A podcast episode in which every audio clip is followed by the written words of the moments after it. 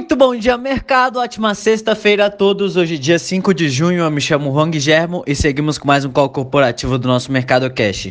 São 9 horas e 15 minutos, horário de Brasília. Índice S&P 500 futuro indicando alta de 0,76% e o índice Ibovespa futuro indicando alta de 1,66%. O índice brasileiro cerrou o dia de ontem em alta de 0,89, coitado Cotado aos 93.828 pontos em seu quinto dia de alta consecutiva, o índice foi puxado pelas ações da Vale e dos bancos. Com essa alta, o Ibovespa descola das bolsas americanas que registraram leves baixas ontem. Hoje, as bolsas da Europa operam em alta com ânimo após a nova injeção de liquidez anunciada pelo Banco Central Europeu. Nem mesmo a divulgação de dados do emprego nos Estados Unidos, que deve mostrar a maior taxa de desemprego desde a década de 30, mitiga esse otimismo. O índice de Frankfurt sobe 1,76% e o de Paris sobe 1,92%. O Banco Central Europeu anunciou mais 600 bilhões de euros para compra de títulos, elevando para 1,35 trilhão de euros a injeção de liquidez. Além disso, os líderes da coalizão que governa na Alemanha aprovaram um pacote de, um, de 130 bilhões de euros em gastos públicos. Os índices americanos operam em terrenos positivos e espera-se às 9h30 a divulgação do relatório do emprego no país. Para os analistas, analistas, apesar da taxa elevada, os dados podem começar a mostrar alguns sinais de melhora e na Ásia as bolsas fecharam em alta com Hong Kong subindo 1,66%. Entre as commodities, os contratos futuros do minério de ferro negociados na bolsa de Dalian fecharam em queda de 0,93% a 105,22 dólares e o petróleo Brent opera em alta de 3,65 a 41,45 dólares. No cenário corporativo, temos notícias da Centauro, em que a Centauro fixou em 30 reais o preço de sua, de sua ação na sua oferta subsequente. Com isso, a varejista de artigos esportivos levantou 900 milhões de reais.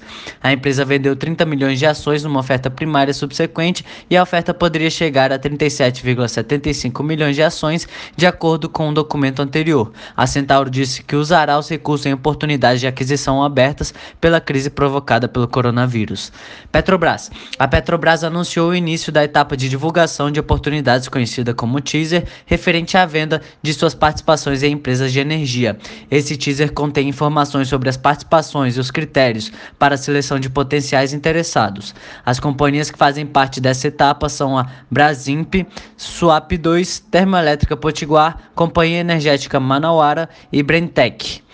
Edux. A Edux, antiga Estácio Participações, anunciou a compra do grupo Atenas por 120 milhões de reais. A empresa adquirida atua na região norte do país. O acordo prevê que uma fatia de 106 milhões seja paga na assinatura do contrato e uma parcela de 14 milhões após cinco anos. O valor pode subir de acordo com as autorizações para novas vagas nos cursos de medicina. O grupo Atenas encerrou o ano de 2019 com uma receita líquida de 94,5 milhões e atualmente conta com 9 mil alunos divididos em 67, 67 cursos de graduação, técnicos superiores e programas de pós-graduação. A aquisição está sujeita à aprovação de órgãos reguladores. Embora dentro de uma estratégia que pode levar a uma reavalia reavaliação dos papéis da empresa, os analistas do Morgan Stanley consideraram a aquisição pequena. Sobre a nova lei fluminense, que sugere um desconto de 30% nas mensalidades, os analistas acreditam que a medida terá pouco impacto para a Edux, mesmo com a presença relevante no Estado. Em nossos cálculos, a nova regu regulamentação reduziria a receita consolidada da Edux em aproximadamente 1% e uma mantendo os custos estáveis. A margem EBITDA seria reduzida de 33,5% para 33%, disseram em relatório. BR Malls.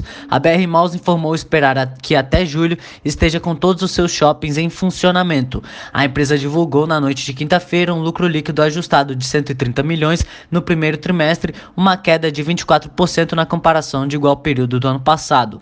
Na mesma base de comparação, a receita líquida caiu 5,8% para 295 milhões. Já o EBITDA passou de 232 milhões para 245, uma alta de 5,7%.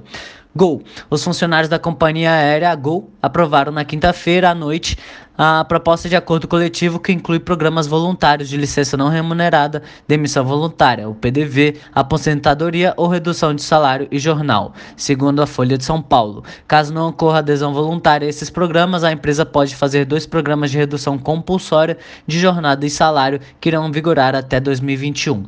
Randon. A Randon registrou no primeiro trimestre do ano um lucro líquido de 2,9 milhões de reais, uma queda de 90,5% na comparação com igual período do ano passado. Já a receita líquida subiu 3% para 1,16 bilhão de reais e o EBITDA recuou 20,3% para 106 milhões. A margem EBITDA, EBITDA passou de 11,8 no primeiro trimestre de 2019 para 9,2% nos três primeiros meses de 2020. JBS. Ah, os Estados Unidos investigam frigoríficos por prática antitruste, ah, o que inclui em JBS, disse uma fonte a Bloomberg, o que não quis ser identificada porque o inquérito é confidencial. O setor é altamente consolidado, quatro empresas, Tyson Foods, JBS, Cargill e National Beef, controlam cerca de 80% do mercado de processamento de carne bovina dos Estados Unidos. National Beef, que pertence à brasileira Marfrig, confirmou o recebimento de uma demanda de investigação civil. Tyson, JBS e Cargill não responderam imediatamente a um pedido de comentário. Restock, do ticker LLIS3, a confecção Restock, dona da Lelis Blank, Dudalina e John John, protocolou o plano de recuperação extrajudicial na noite de quinta-feira, em acordo que envolve renegociar 1,5 bilhão de reais em dívidas financeiras e prevê um aumento de capital de 150 milhões.